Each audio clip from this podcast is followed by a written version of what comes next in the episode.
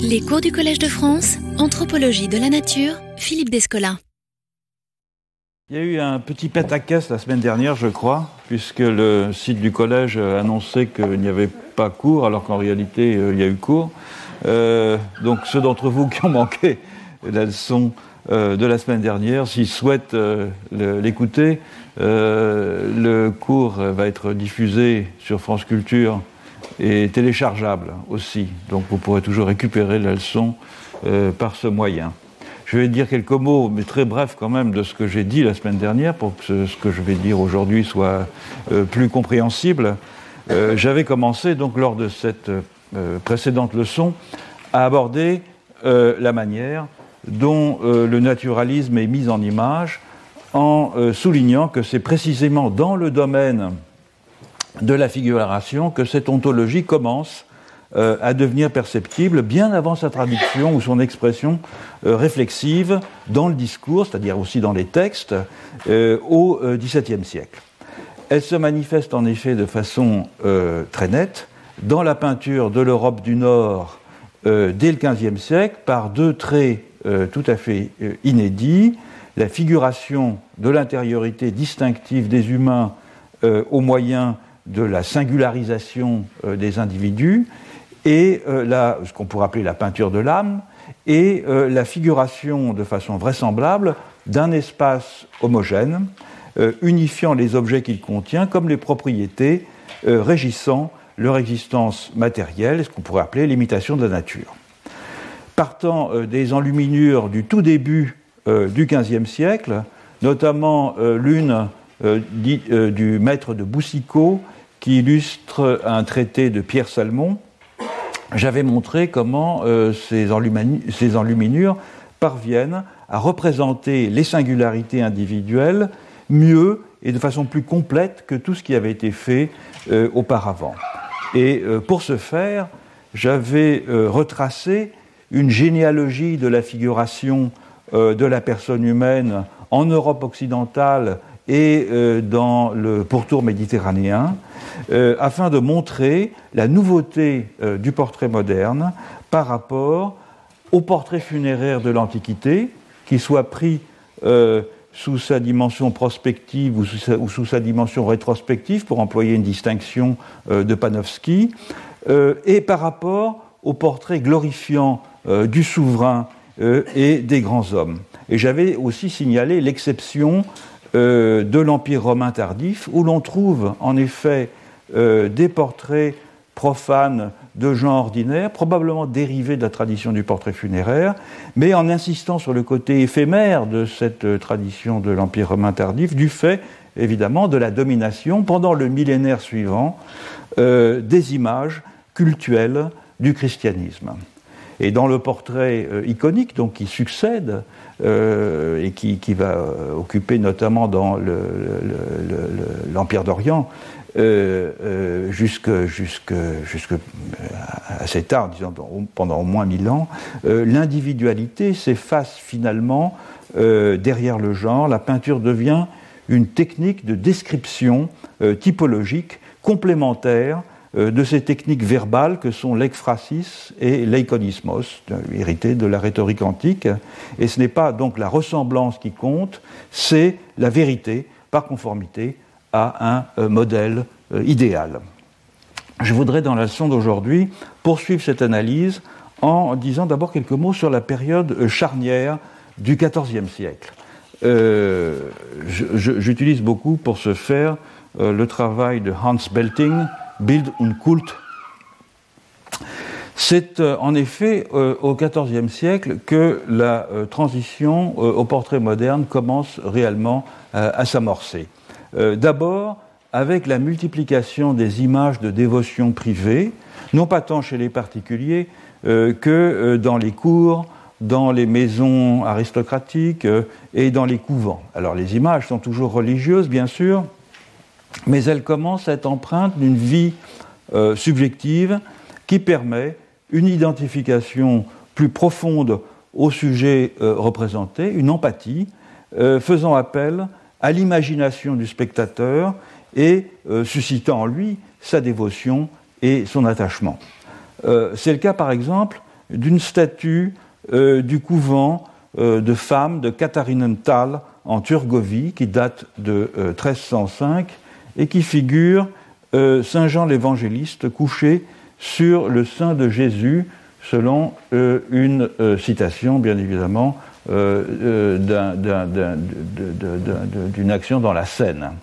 C'est une sculpture donc, dont le sujet principal n'est pas vraiment l'un ou l'autre des personnages, mais l'amour que Jean porte au Christ et l'amour que le Christ porte à Jean, donc une relation fondée sur l'affect euh, et une rencontre de deux intériorités qui euh, répondaient euh, parfaitement aux attentes des religieuses, dont l'une, nous dit-on, priant devant l'image, était plongée dans un ravissement tel qu'une de ses compagnes l'avait vue flotter au-dessus du sol. Autre symptôme euh, d'une émergence de l'individualité subjective euh, dans les images à cette époque, c'est la diffusion euh, de la dévotion privée dans l'espace public. Et ceci s'opère sous la forme de la multiplication dans les églises de fresques religieuses dans lesquelles les couples de donateurs en prière sont figurés, témoignant par leur apparence, de leur générosité et de leur dévotion, un thème qui sera généralisé euh, dans les peintures sur panneaux euh, au siècle suivant, et, dans lequel on s'accorde à reconnaître les premiers portraits euh, vraiment réalistes de l'Ars Nova. Cette ostentation du don de l'image et dans l'image, qui suppose que le donateur soit fidèlement représenté, est particulièrement nette dans la peinture de cour. Ainsi en est-il par exemple d'une fresque euh, de la Sainte-Chapelle datant euh, du milieu du XIVe siècle, qui a maintenant disparu, euh, mais dont on possède une copie aquarellée et qui représente le roi de France, Jean le Bon, qui est mort en 1364, faisant don d'un diptyque de grande valeur au pape en sa cour d'Avignon. Le contraste entre la facture du diptyque, sans doute d'origine italienne et qui euh, relève encore des conventions de l'icône euh, traditionnelle, et le rendu des trois personnages de la scène, tous dotés euh, d'une individualité évidente et particulièrement ce contraste particulièrement frappant. Mais le domaine euh, des images, dans lequel l'art de cour euh, du XIVe siècle témoigne peut-être euh, de la plus grande ostentation, est celui des manuscrits enluminés. ce sont des objets de parade, rivalisant de virtuosité technique, des biens somptueux, dans lesquels le propriétaire se fait souvent représenter en train de contempler une image de dévotion et, aime aussi euh, à ce que ses, dépendants soient dépeints en train d'accomplir euh, une tâche pour lui. A l'inverse, euh, le commanditaire peut aussi se faire représenter dans une position de donataire vis-à-vis d'un grand personnage, ce qui lui permet par ricochet d'affirmer son statut. Ainsi en est-il de cette euh, miniature euh, dédicatoire euh, placée en ouverture de la Bible historiale que le chambellan Jean de Vaudetard fit réaliser pour le roi de France Charles V en 1372. L'image représente donc Jean de Vaudetard en train de remettre au roi le codex dans lequel figure cette même miniature. On note que la, finesse d'observation euh, et le souci de réalisme euh, sont euh, tout à fait remarquables dans cette enluminure. Par exemple, dans la transparence de la coiffe, la petite coiffe que porte le roi, ou dans le rendu du drapé de sa robe. Pourtant, entre la miniature, entre cette miniature de Jean de Vaudetard et celle réalisée 40 ans plus tard par le maître de Boussicot que j'avais longuement commenté lors de la dernière leçon, les différences sont frappantes. En effet, euh, une triple subjectivité s'est désormais affirmée. On est au tout début euh, du XVe siècle. Hein. Subjectivité du peintre euh, imposant son point de vue sur une scène perçue comme à travers une fenêtre. C'est la fameuse idée d'Alberti, hein, du tableau comme fenêtre ouvrant sur le monde. subjectivité du spectateur invité à partager ce point de vue et dont le regard se glisse comme par effraction dans la chambre euh, dont le peintre lui ouvre l'accès, euh, subjectivité des personnages du tableau, enfin, euh, chacun avec sa physionomie propre, chacun avec une attitude et, une contenance qui le rend à nul autre pareil, chacun engagé dans une relation avec d'autres qui révèle sa capacité à agir. Toutefois, les conventions nouvelles euh, que mettent en œuvre les maîtres de l'enluminure euh, au tout début du XVe siècle et à, la fin aussi du XIVe euh, restaient enfermées dans des objets de parade réservés à la contemplation de quelques-uns. pour que la nouvelle manière de figurer le monde devienne visible aux yeux de tous, il fallait qu'elle quitte les livres illustrés pour s'afficher sur des tableaux dont certains étaient visibles dans les églises. Et on doit ce mouvement à une poignée de pionniers, certains aussi à l'aise dans l'enluminure que euh, dans la peinture sur panneau, parmi lesquels euh, se détachent tout particulièrement euh, trois noms, Robert Campin, Jan van Eyck et Roger van der Weyden. Je parlerai surtout aujourd'hui des deux premiers. Robert Campin, c'est un contemporain euh, de Paul de Limbourg, dont j'ai euh, commenté assez longuement la célèbre enluminure du mois d'octobre des très riches heures du duc de Berry lors de la dernière leçon. il est né en 1378 dans une famille originaire de Valenciennes et on le trouve établi comme peintre à Tournai en 1406, euh, sans doute après un, apprentissage à la cour de Bourgogne à Dijon. Euh, à partir de, 1418, il est à la tête d'un atelier qui compte notamment comme apprenti euh, Roger van der Weyden, précisément, et Jacques Darret. Il meurt en 1445. On ne connaît de lui qu'une vingtaine de tableaux, dont certains ne sont que des copies, et comme aucun d'entre eux n'est signé, euh, les querelles d'attribution n'ont pas manqué. Il a, d'ailleurs été découvert comme peintre euh, autonome, si je puis dire, il n'y a, pas, guère longtemps, il y a à peine plus d'un siècle. Plusieurs de ces tableaux proposent des innovations tout à fait extraordinaires qui euh, mettent en évidence de façon frappante la façon dont l'ontologie naturaliste commence à être exprimée dans les images. Donc j'en commenterai quelques-uns tour à tour.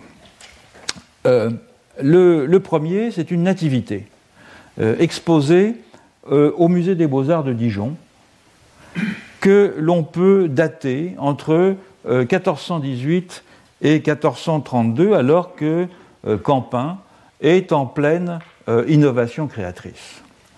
Ce tableau est un peu un paradoxe, car il est une combinaison absolument inextricable d'anciens et de nouveaux, de subordination euh, des personnages et des motifs à des fins d'édification et euh, d'illustration de l'histoire sainte d'un côté, et de parti pris technique et figuratif d'une parfaite nouveauté de l'autre. Pour ce qui est des aspects renvoyant à la tradition, il saute aux yeux que cette euh, nativité amalgame une profusion de détails anecdotiques et en partie déconnectés euh, les uns des autres. L'impression euh, l'impression d'ensemble qui s'en dégage étant celle euh, d'un ensemble d'emblèmes et de symboles réunis en un lieu autour de la puissance unificatrice d'un événement, à savoir évidemment la naissance de Jésus. Les deux femmes euh, à droite, euh, ici donc, sont des sages-femmes. Euh, elles sont mentionnées dans les évangiles apocryphes et ces sages-femmes s'expriment par le biais de phylactères. La première pour dire la Vierge a accouché, celle-ci, et euh, la non, c'est celle qui est devant, et la deuxième de face pour euh, euh, dire une vierge qui accouche, je croirai si j'ai des preuves. Aussitôt qu'elle dit cela, sa main droite se dessèche et l'un des anges vient près d'elle, il est là, avec un phylactère aussi, et sur le phylactère, il est écrit Touche l'enfant et tu guériras. Quant à la bougie euh, dans la main de Joseph, elle vient d'une révélation de Sainte Brigitte. Euh, s'étant muni d'une bougie pour euh, éclairer l'accouchement, Joseph s'aperçoit qu'elle est inutile car la lumière vient de l'enfant lui-même. Enfin, la construction du tableau paraît maladroite. les personnages ne sont pas intégrés à la bonne échelle dans l'environnement. Les montagnes dans le coin à gauche, là, euh, euh, n'ont rien de plausible euh, là où elles sont, et sont plutôt la figuration conventionnelle d'un concept du lieu sauvage. Le soleil, derrière, est représenté aussi de façon symbolique plutôt que réaliste, et il n'éclaire rien puisque la lumière, comme vous pouvez le constater, vient, on le voit notamment avec le genou de Joseph, vient en réalité du devant euh, du tableau. Donc c'est une juxtaposition de scènes, de personnages, de traits de l'environnement euh, qui n'est pas structurée par un point de vue unique, mais où sont accumulés, sans grand souci de composition, euh, des concepts, des symboles, des citations, des événements, dont, encore une fois, le seul point commun est d'être structurés par la naissance miraculeuse de Jésus. Une image donc qui relèverait plutôt euh, de la figuration euh, analogiste si l'on ne prenait soin de s'attarder aux détails qui la composent et qui tous mettent l'accent sur la singularité des personnages et des lieux en même temps que sur la banalité de l'événement. Banalité de l'événement d'abord par l'importance accordée aux sages-femmes elles sont, vous le noterez, de même taille que les deux personnages principaux, Marie et Joseph. Euh, si elles sont là, c'est donc qu'il s'agit d'une naissance ordinaire. Banalité de Jésus aussi, euh, malgré la lumière émanant de lui. Il est peu visible tant il est petit, hein, et il n'est pas au centre du, tableau. Euh, ce n'est pas non plus l'habituel bébé rose et joufflu dont la santé éclatante donne foi et espérance joyeuse à ceux qui le contemplent. C'est un vrai nouveau-né, malingre, incapable de se redresser par lui-même. Banalité des parents, enfin, tout particulièrement banalité de Joseph, un personnage de prédilection pour Campin, on le verra, euh, qui est ici au centre euh, du tableau. C'est lui véritablement qui constitue euh, le point focal. Singularité des personnages ensuite, particulièrement des personnages masculins. Campin s'intéresse plus aux personnages masculins en général dans ses, dans tableaux qu'aux personnages féminins. Joseph est un homme âgé, sans prétention, conscient de la responsabilité qui vient de lui incomber, représenté ici, d'ailleurs avec le même visage que celui que Campin euh, lui donne euh, dans le retable de Mérode, que l'on verra tout à l'heure, euh, ce qui laisse à penser qu'il avait le même modèle. Quant aux trois bergers, ils ont chacun non seulement une physionomie distinctive, mais encore une expression propre où se combinent à des degrés divers la curiosité, l'étonnement, la bienveillance, voire peut-être pour celui qui est derrière là, une petite pointe d'inquiétude. Singularité des lieux, enfin, et tout particulièrement du paysage, remarquable de précision, qui occupe l'angle supérieur droit du tableau et qui contraste si nettement avec les rochers artificiels à la patinir euh, de la partie gauche. Je voudrais dire un mot sur ce, sur ce paysage.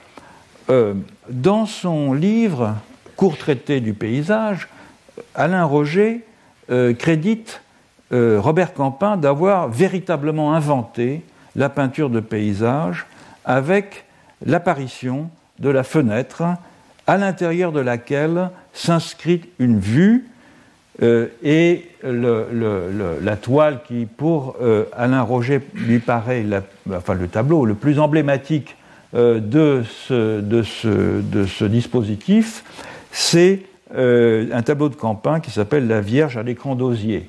Donc voilà le tableau. Vous observez dans le fond à gauche la fenêtre qui encadre un paysage, dont voici une vue agrandie. C'est un paysage d'une très grande précision qui acquiert en quelque sorte, par le fait d'être dans une fenêtre, qui acquiert toute son autonomie. Alors, on, l'a vu dans la miniature tout à l'heure du maître de Boussicot, euh, il y a aussi une fenêtre qui est ménagée à l'arrière-plan. Euh, et qui donne de la profondeur à la scène.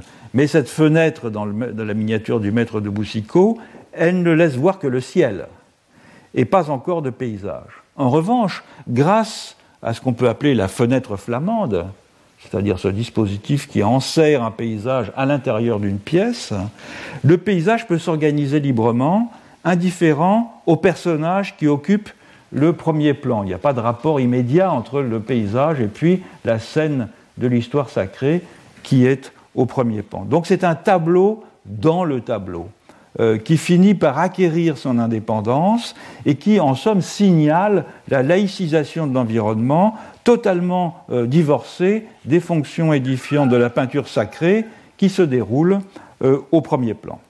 C'est donc un stratagème qui permet d'isoler une fenêtre dans une fenêtre pour reprendre encore une fois la définition albertienne du tableau.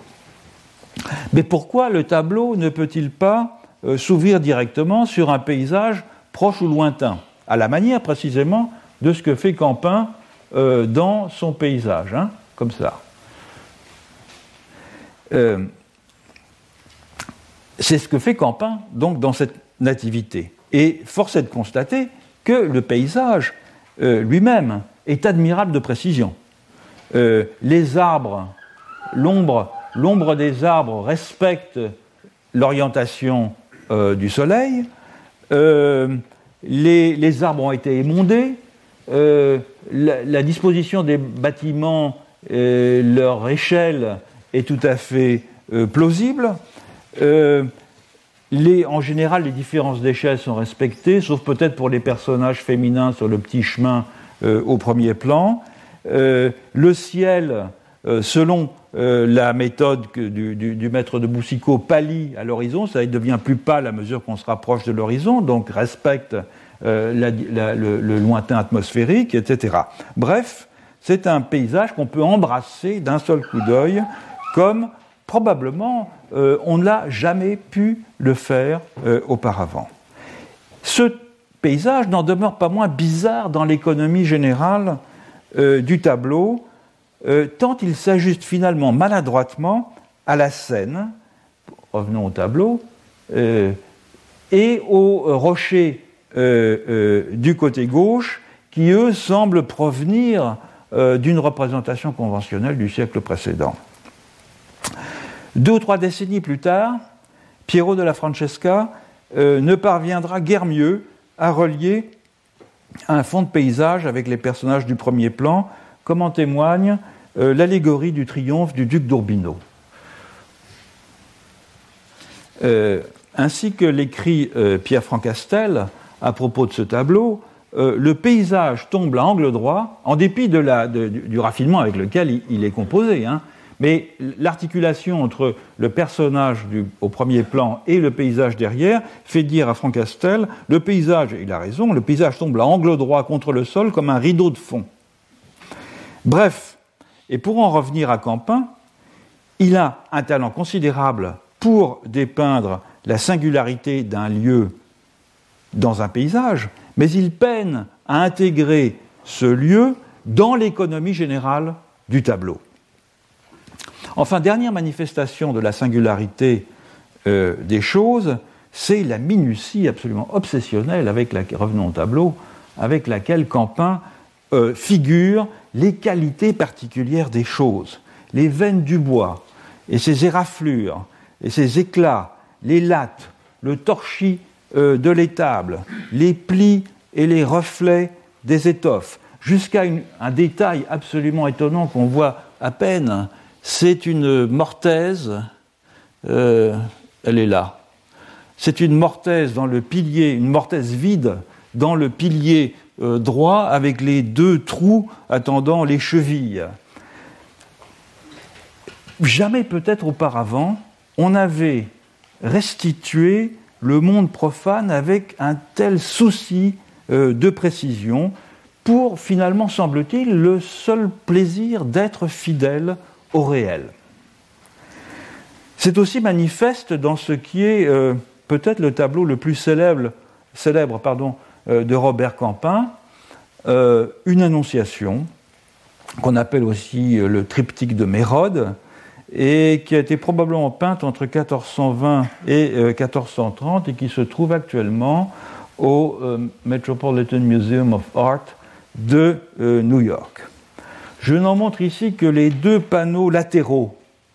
C'est un triptyque et donc au milieu il y a une annonciation et c'est un petit artifice qui me permet de souligner la relative indépendance de, ces deux panneaux latéraux vis-à-vis de la scène d'histoire sacrée, l'Annonciation, qui occupe la partie centrale, et donc d'amplifier euh, le caractère relativement profane euh, de ce qui est dépeint dans ces deux panneaux latéraux. Alors c'est euh, à gauche le couple des donateurs et à droite Joseph dans son atelier.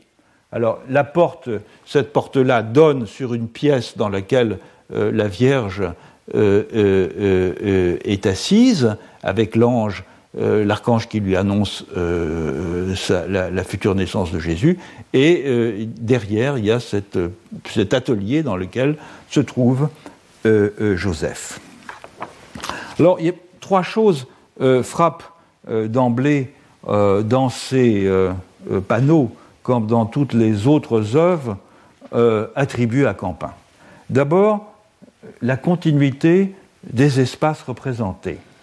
Euh, j'ai dit qu'on crédite Campin d'être le premier vrai peintre de paysage euh, en raison du réalisme des vues urbaines euh, ou champêtres qui se découpent dans les fenêtres ou dans les portes ouvrant vers l'extérieur qu'il dépeint dans ses tableaux. On en a ici un bon exemple. Vous avez à travers la porte quelque chose qui, rappelle d'ailleurs la peinture hollandaise du XVIIe siècle, hein, c'est-à-dire ces enfilades euh, dans lequel on voit une scène de l'extérieur, de la rue, qui se découpe à l'intérieur d'une porte, d'une embrasure de porte, ou bien évidemment la scène euh, urbaine qui se découpe ici euh, dans la fenêtre.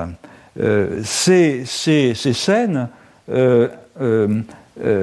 intègrent différents plans de façon presque continue, de sorte que le sujet en avant-scène se trouve relié sans véritable rupture au monde profane plus englobant euh, qui constitue son environnement ordinaire. Alors la perspective est maladroite, c'est vrai, euh, de même que les variations d'échelle euh, des sujets, mais la liaison entre les différents espaces de vie, entre la sphère domestique et la sphère publique paraît déjà presque naturelle, c'est-à-dire conforme finalement à l'expérience. Deuxième trait très caractéristique, c'est la euh, précision, encore une fois, proprement maniaque, et donc la virtuosité technique avec laquelle les moindres détails du monde matériel euh, sont ici figurés. Non seulement, comme dans les enluminures euh, de Paul de Limbourg, on sait où on est, à quel moment de l'année et à quel moment de la journée.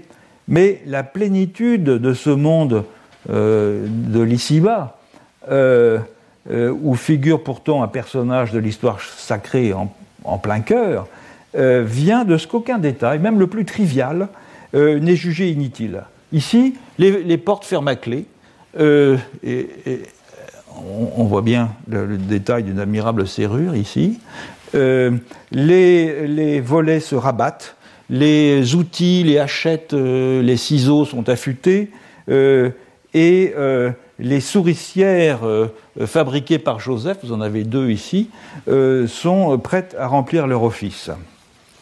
On peut noter en passant, d'ailleurs, que la méticulosité avec laquelle Joseph est dépeint remplissant son office de menuisier, euh, est à l'origine d'une célèbre divergence d'interprétation entre deux grands historiens de l'art.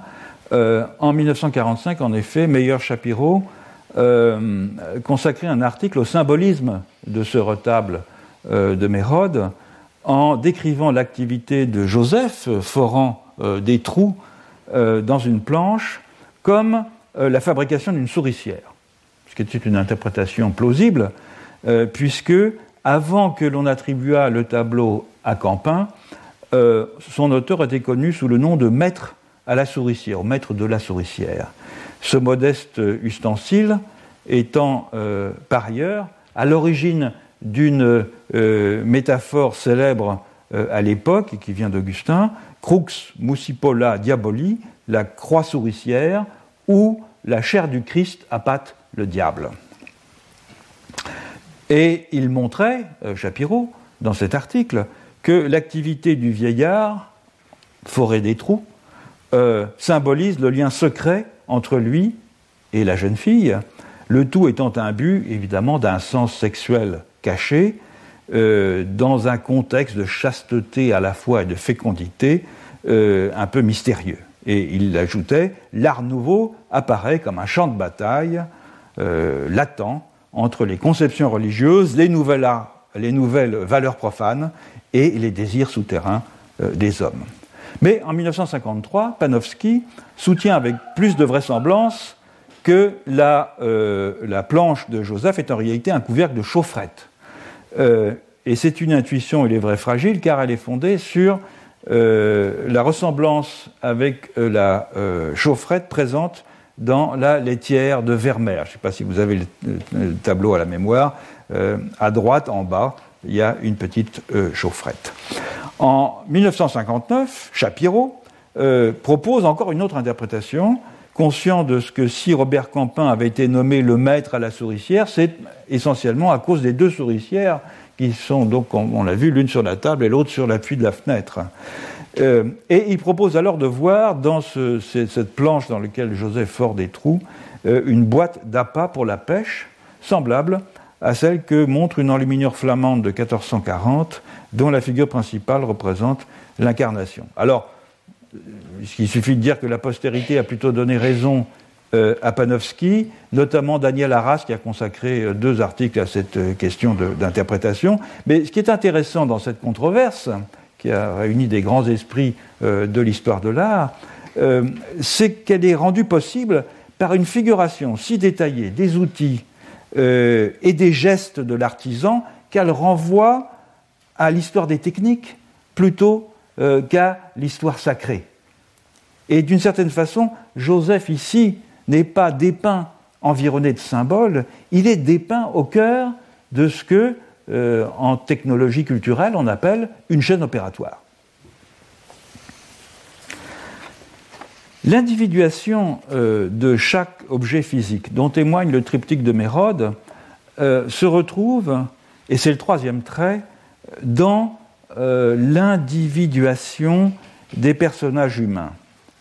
Les deux donateurs, le couple de donateurs ici, ce ne sont pas des abstractions, ce ne sont pas des types, pas plus que Joseph, qui, notez-le, a par ailleurs perdu son auréole, comme tous les personnages de l'histoire sainte dépeints par Campin, et à la différence de ce qui se passe euh, dans les annonciations euh, italiennes de la même époque. Ce sont des gens ordinaires. des gens ordinaires qu'on pourrait reconnaître si on les croisait dans la rue, figurés avec méticulosité dans le détail de leur physionomie et de leur costume, et dont il semble que l'on peut sans peine déchiffrer les intentions. Malgré l'humilité de leur posture, cet homme et cette femme sont figurés là pour eux-mêmes, finalement en témoignage euh, de la position qu'ils ont acquise par leur mérite et en reconnaissance de leur dignité, non comme des symboles d'un ordre transcendant dont ils célébreraient euh, la gloire par leur dévotion. Campin n'a pas fait qu'inclure des individualités dans ses tableaux, il a aussi peint des portraits d'individus isolés, manière exemplaire de souligner la singularité de chacun d'entre eux. Et il se distingue euh, de ses prédécesseurs d'abord par ses modèles. Ce ne sont plus des rois ou des princes, dépeints euh, dans la tradition antique du portrait glorifiant euh, ou du portrait impérial comme symbole de souveraineté, ce sont des hobros, des bourgeois ordinaires, figurés par eux-mêmes et avec un souci de vérité qui est tout à fait nouveau. C'est le cas par exemple du portrait de Robert de Mamine. C'est un chevalier à la cour de Philippe le Bon, euh, et il n'est évidemment pas représenté ici, c'est visible, pour séduire le spectateur par sa beauté ou pour euh, l'inciter euh, à y trouver des vertus cachées. De ce personnage d'allure un peu revêche, au visage massif, au regard peu conciliant, Campin n'a rien dissimulé. Ni les caractéristiques physiques, les lèvres lipues, euh, le double menton, les poches sous les yeux, les rides en pas de doigts, euh, la petite cicatrice euh, sur le front, là tout en haut, la barbe naissante, à l'évidence, il s'est pas rasé depuis deux ou trois jours, ni les caractéristiques morales, la confiance en soi, l'intransigeance sans doute, le, manque de curiosité pour autrui probablement, l'indifférence au hasard heureux que peut apporter la vie, etc. Enfin, on peut spéculer en, longuement sur les caractères moraux euh, de ce personnage. Le fait même qu'on puisse le faire indique qu'il y a là, pour la première fois, véritablement pour la première fois, en tout cas de façon euh, exemplaire, euh, une, façon de dépeindre l'intériorité, les caractères moraux des individus qui est tout à fait nouvelle. Euh, bref, ce personnage est saisi au plus près de son identité, telle qu'elle s'exprime dans son seul visage, et non comme reflet d'un modèle préétabli, ainsi que c'était le cas, comme je l'ai montré dans la dernière leçon, avec les portraits typologiques caractéristiques de la période euh, de l'Antiquité et une grande partie de l'Antiquité et de, des, mille ans entre le, le 4e siècle, 4e, 5e siècle et euh, la Renaissance. Il en va de même pour euh, les portraits, euh, c'est un, double portrait d'un couple anonyme de la, qui est à la National Gallery à Londres. On voit que ici, Campin a été plus généreux qu'avec Robert de Mamine sans aucunement d'ailleurs idéaliser ces deux personnages, il leur insuffle une sorte de vie intérieure, à l'évidence plus riche, une sorte d'attitude plus détachée euh, euh, vis-à-vis du monde, euh, et leurs traits, tout en étant parfaitement singularisés, sont plaisants à regarder, leur regard est empreint de sérénité. Alors c'est ce couple de gens bien probablement des bourgeois euh, en commandant leur portrait euh, à, Campin, un peintre très réputé quand même, euh, a, suivi finalement l'exemple des grands à, la cour de Bourgogne, mais non pas pour célébrer leur puissance et leur renommée dans la tradition des portraits glorifiants, mais comme euh, plutôt euh, l'image du couple des donateurs dans le retable de Mérode, c'est-à-dire ce qui est mis en exergue ici, c'est euh, finalement le respect dû à l'individu, la, reconnaissance dont jouit le modèle, la dignité dont il est pourvu. Comme l'écrit Todorov dans son essai sur la peinture flamande de la Renaissance, les modèles de Campin sont désignés par le tableau, eux-mêmes ne désignant rien. Je crois que l'idée est très juste. Et il ajoute Ces êtres sont les héros des temps nouveaux, et la peinture chante leur éloge. Bref, Campin a euh, réellement fait pénétrer l'individu au cœur de la, de la figuration.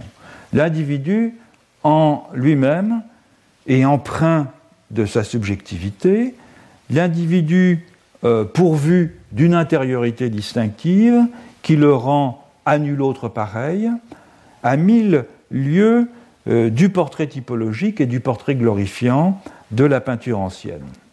Et de même que l'on pourrait euh, dater, toute datation est conventionnelle de toute façon, mais on pourrait, si on, le voulait, dater les débuts de l'ontologie naturaliste sous sa forme réflexive du dialogue des deux principes au système du monde de Galilée, de même, on pourrait euh, dater les débuts de la figuration réaliste euh, de l'intériorité humaine deux siècles auparavant, pratiquement à une année près, euh, avec les portraits de Robert Campin.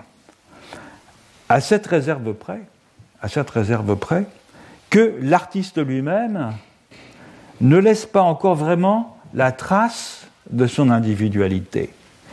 Il ne signe pas ses tableaux, ce qui l'a euh, longtemps fait demeurer dans l'anonymat, et il ne laisse pas d'autoportrait.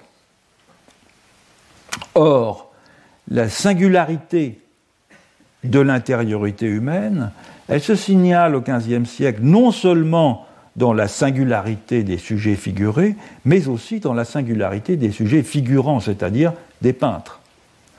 Comme le montre euh, Daniel Arras dans son petit livre Le sujet dans le tableau, qui est un recueil d'articles, euh, le thème, ce thème du, sujet figurant, du peintre, de la distinctivité, de la personnalité du peintre, ce thème est à la mode, en particulier en Italie, euh, dans le dernier tiers du Quattrocento.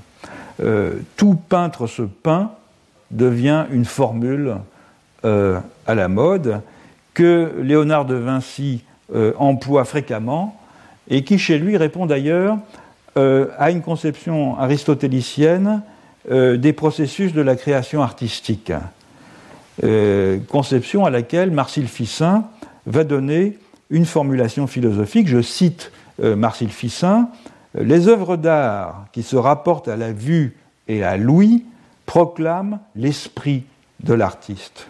Dans les peintures et les bâtiments, on voit le savoir et l'habileté de l'artiste. Mais en outre, nous pouvons y voir la disposition et comme l'image de son esprit. Car dans ses ouvrages, l'esprit s'exprime et se reflète comme dans un miroir où se reflète le visage d'un homme qui s'y regarde. C'est dire, en des termes on ne peut plus clairs, que l'œuvre du peintre est l'expression mimétique de sa personnalité, le reflet de son intériorité, s'exprimant sur une surface, le produit d'une euh, individuation de l'activité créatrice qui n'aurait eu aucun sens formulé de cette façon en particulier au siècle précédent, XIVe siècle. Donc il devient alors légitime pour le peintre de se réclamer d'une singularité personnelle, manifestation de son esprit, pour reprendre la terminologie de Marcel Fissin, et donc de signer ses tableaux, et de se représenter aussi comme agent intentionnel en train de peindre. Même si ce mouvement n'a pas été théorisé comme il a été en Italie un peu plus tard, euh, s'il n'a pas été théorisé en Europe du Nord, de façon réflexive donc, c'est en Europe du Nord qu'il s'affirme de façon décidée avec les premiers, euh, les premiers autoportraits. Ces autoportraits, ils datent de la première moitié du XVe siècle, le premier avéré étant celui de Jean Fouquet, euh, très grand peintre, euh, notamment dans l'Huminure, très original, qui s'est représenté ici en 1450 dans le cadre, au sens matériel du terme, du euh, diptyque euh, qu'il a réalisé pour Notre-Dame de Melun. C'est un, portrait dont vous voyez qu'il est saisissant par la force, par la profondeur du regard, par l'impression de, vigueur et de personnalité qui se dégage du visage euh, de, ce, personnage. D'autres portraits réalisés auparavant sont probablement aussi des autoportraits, euh, pour des raisons qui ont été longuement analysées par les historiens de l'art, mais sans que l'on en ait de preuve absolue. Celui-ci de Fouquet serait le premier euh.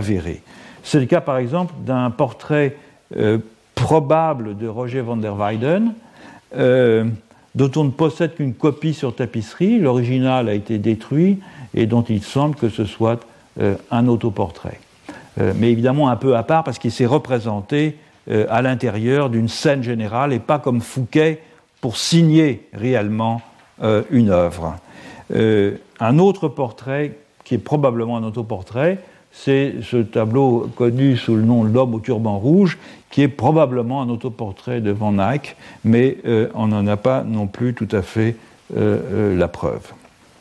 Pour en revenir donc à Robert Campin, on peut dire que chez lui, le processus de la singularisation par l'intériorité n'est pas tout à fait parvenu à son terme. Par ailleurs, il ne parvient pas encore non plus à unifier l'espace, la lumière et la perspective dans une totalité homogène, on l'a vu notamment avec sa nativité. De ce point de vue, et malgré les très grandes innovations qu'il apporte de façon incontestable euh, à la figuration euh, du monde physique, ce monde physique chez lui n'est pas encore devenu tout à fait autonome. La res extensa, si on peut en parler ainsi, ne s'est pas encore incarnée dans les images. On ne peut pas en dire autant euh, de, euh, de, Jan van Eyck, qui est le premier, qui est le, pardon, pas le premier, qui est le enfin il est aussi le premier dans bien des, dans bien des domaines, mais qui est le, contemporain euh, presque euh, euh, exact de Campin. il suffit pour cela de comparer avec l'un des tableaux les plus célèbres de l'histoire de la peinture que j'ai montré déjà, et pour lequel d'ailleurs j'ai une grande admiration, c'est pour ça que je, je l'utilise beaucoup, c'est la Vierge du chancelier Rollin, que Van Eyck a probablement exécuté entre 1438 et 1440, soit finalement entre 10 et 20 ans après le triptyque de l'Annonciation de Robert Campin. il est donc au musée du Louvre, vous avez tout le loisir pour le regarder. Euh, le, contraste, notamment avec la nativité de Campin, euh, est si spectaculaire qu'il se passe de commentaires. Pourtant, l'une et l'autre œuvre ne sont séparées que par une vingtaine d'années tout au plus, même si elles ne sont pas tout à fait exactement datées, ni l'une ni l'autre, mais grosso modo, je pense qu'il n'y a pas plus d'une vingtaine d'années entre les deux œuvres. Euh, on notera simplement que toutes les qualités qui étaient déjà euh, présentes euh, et dignes d'admiration chez Campin sont en quelque sorte décuplées chez Van Eyck, dans la virtuosité et la minutie du coup de pinceau d'abord, qui non seulement restitue tous les détails avec exactitude, mais qui parvient à faire chatoyer les velours, euh, la lumière, ainsi qu'on ne l'avait probablement jamais fait auparavant. admirable aussi est la précision photographique avec laquelle le visage du chancelier Rollin est dépeint, et qui n'épargne là non plus aucune de ses rides et de ses imperfections, tout en donnant euh, à son expression une grande force de caractère. C'est non seulement euh, un individu parfaitement singularisé qui se tient là devant nous, c'est aussi une personnalité d'exception dont la présence puissante correspond sans nul doute à l'assurance et à l'autorité dont devait faire preuve celui qui en fait était une sorte de Premier ministre auprès de Philippe le Bon. Le réalisme ici s'est vraiment mis au service du dévoilement de euh, l'intériorité. Euh, notons en outre que euh, le chancelier Rollin a la même dimension que la Vierge. Alors c'est une convention, il n'est pas en face de la Vierge. La Vierge est une, image de dévotion qui est, dans, son, sa tête, dans son esprit. Cela dit, la composition du tableau les met en quelque sorte à parité dans l'organisation de l'espace. Cela dit, les, portraits euh, euh, de Van Eyck ont aussi une qualité presque indicible, qui est sans doute propre à toute son œuvre. Non qu'ils soient techniquement, ces portraits, euh, beaucoup plus accomplis que ceux de Campin, par exemple. Ils tendent plutôt à absolutiser leur sujet, à l'enserrer dans une sorte de perfection immobile, une grâce tranquille, euh, à propos de. Euh, bah, qui est finalement euh, très très différente de celle. ou, plus exactement, qui est différente de l'idéalisation esthétique des peintres italiens à la même époque et un peu plus tard. pour définir cela, Otto Pecht, dans son livre sur Van Eyck, parle d'un art de pure contemplation. Et cela tient sans doute à un traitement euh, assez original de la lumière, laquelle baigne, on le voit très bien dans ce, dans ce tableau, laquelle baigne euh, tout l'espace d'une sorte de cristallisation dorée, euh, ayant pour effet de déréaliser ce qui est peint, d'abolir le temps et de sublimer le mouvement pour lui donner un statut d'existence pure, en quelque sorte. Euh, c'est la formule de, Panofsky euh, aussi à propos de, Van Eyck. On ne regarde pas les tableaux de Van Eyck, euh, on est induit par eux à nous placer dans un état de contemplation sereine, à nous immerger dans les images mentales que le peintre s'est forgées du monde et qu'il nous invite en quelque sorte à partager. De ce fait, les portraits, en voici un exemple, deviennent des prototypes éternels, euh, mais dans un sens exactement inverse, exactement inverse de celui du portrait typologique de la peinture euh, iconique héritière de l'Antiquité. Ce n'est pas qu'ici une personne soit dépeinte au moyen euh, d'une subsomption sous une catégorie descriptive, c'est au contraire qu'une individualité est saisie avec une perfection telle qu'elle en devient une sorte de catégorie générique. On peut en juger avec ce portrait de Giovanni euh, Arnolfini, le même le fameux tableau, que je ne vais même pas montrer parce qu'il est tellement connu que vous le connaissez tous, le fameux tableau dit des fiançailles des Arnolfini, euh, mais qui est dépeint, ce personnage ici, quelques années plus tard. Alors, à première vue, on se dit que cet homme au visage chafouin euh, était certainement euh, un commerçant madré dans sa bonne ville de Bruges. Et puis, à mesure qu'on s'absorbe dans euh, la contemplation du portrait, il devient de plus en plus impénétrable, euh, de plus en plus énigmatique, euh, opaque à l'intersubjectivité d'une certaine façon, et il se convertit soudain en un paradigme du sujet à l'intériorité indéchiffrable que le naturalisme fait advenir et que la peinture d'ailleurs hollandaise aussi au XVIIe siècle va rendre avec beaucoup euh, de, pertinence. Dernier trait euh, notable euh, de la Vierge du chancelier Rollin, c'est la composition dont on voit d'emblée la, perfection. Même si la perspective et les proportions relatives n'y sont pas encore tout à fait sans défaut, l'intégration des différents plans est menée de façon magistrale, surtout si on le compare avec la nativité de Campin. le paysage de l'arrière-fond est complètement continu avec la scène euh, du premier plan, avec évidemment l'artifice que là, euh, c'est une fenêtre, c'est une sorte de fenêtre flamande, mais qui est une fenêtre flamande qui s'est dilatée à tout l'arrière-plan du tableau, encadré calé par la colonnade. Euh, donc on, on a plus simplement un paysage découpé dans une fenêtre, comme un tableau dans un tableau, mais un prolongement euh, presque naturel de l'intérieur du palais dans l'environnement plus vaste euh, au sein duquel ce palais euh, est édifié. Et cette impression de continuité et d'homogénéité vient de ce que le tableau représente, ce que l'œil du peintre et donc du spectateur peut voir à partir d'une position fixe. C'était déjà le parti pris du maître de Boussicot, mais qui ici est amplifié, c'est-à-dire à partir d'une position située dans le monde, à la manière d'un sujet parmi d'autres sujets, unification des points de vue qui signale le rôle éminent que va acquérir l'artiste euh, au cœur du dispositif de la figuration comme un individu dépeignant des individus.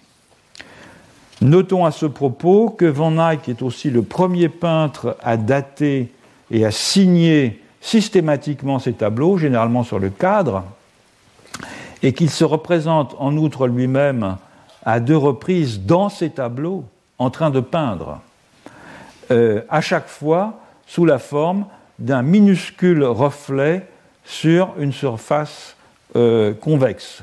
C'est le miroir, si vous avez en, mémoire le, portrait des futurs époux Arnolfini, c'est le miroir sur lequel on a beaucoup écrit, euh, qui est derrière les époux, où l'on voit le minuscule reflet du peintre en train de peindre la scène, et c'est aussi un petit bouclier qui est fixé euh, sur la cubitière du Saint-Georges de la Vierge au chanoine Van euh, euh, qui représente aussi sur une surface concave le peintre en train de peindre la scène. Ainsi, et paradoxalement, c'est par la figuration du point de vue subjectif, ce que voit et dépeint un humain quelconque, dont un autre humain peut épouser le point de vue en voyant ce qu'il a dépeint, que l'autonomisation du monde physique a été rendue possible en peinture avant d'être théorisée deux siècles plus tard par les philosophes géomètres. Alors il reste toutefois à établir que cette figuration des contiguïtés matérielles au sein d'un monde physique euh, qui mérite d'être observé et décrit pour lui-même, est véritablement un acquis de la peinture de l'Europe du Nord euh, de, dans la première moitié du XVe siècle. Autrement dit, et de la même façon euh, que j'avais montré lors de la dernière leçon la rupture intervenue à cette époque dans la figuration d'intériorité humaine par rapport à tout ce qui s'était fait auparavant depuis l'Antiquité, il faudra montrer que l'imitation de la nature euh, et la figuration de la res extensa euh, sont aussi des nouveautés radicales au regard de ce qu'on avait fait euh, en la matière au cours des deux millénaires précédents, et c'est ce que je ferai dans la prochaine leçon, la semaine prochaine. Retrouvez tous les contenus du Collège de France sur www.colège-2-france.fr.